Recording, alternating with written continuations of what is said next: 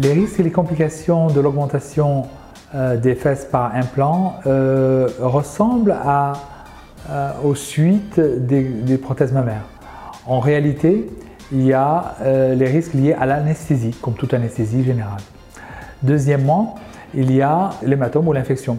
Là aussi, comme toute chirurgie, on peut avoir un hématome ou une infection. Mais dans ce type de chirurgie, il peut y avoir des retards de cicatrisation, euh, des suites douloureuses qu'on maîtrise parce qu'on donne des antalgiques et puis de l'application du froid à la patiente ou au patient. Et les choses se passent bien, généralement.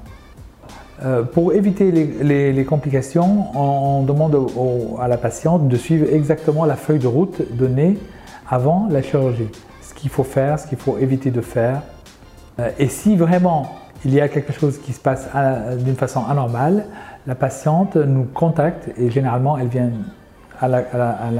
au cabinet, à la clinique euh, et à ce moment-là on peut la soulager, euh, on lui donner des conseils, refaire les pansements, lui donner la, marche à suivre pour que tout se passe bien. Le suivi tout post-opératoire généralement est simple. Normalement, on ne touche pas le, pansement pendant une semaine, voire des jours. Et euh, il y a le port de panty, un vêtement compressif, et les bas à varices. Être debout ou allongé sur le ventre, euh, vaquer à des occupations normales, quotidiennes, sans excès, pour l'entretien et la surveillance des prothèses. Les, prothèses, quelles qu'elles soient, qu'elles soient mammaires ou fessières, euh, je demande toujours à la patiente de faire ou de réaliser une échographie une fois tous les deux ans ou trois ans maximum.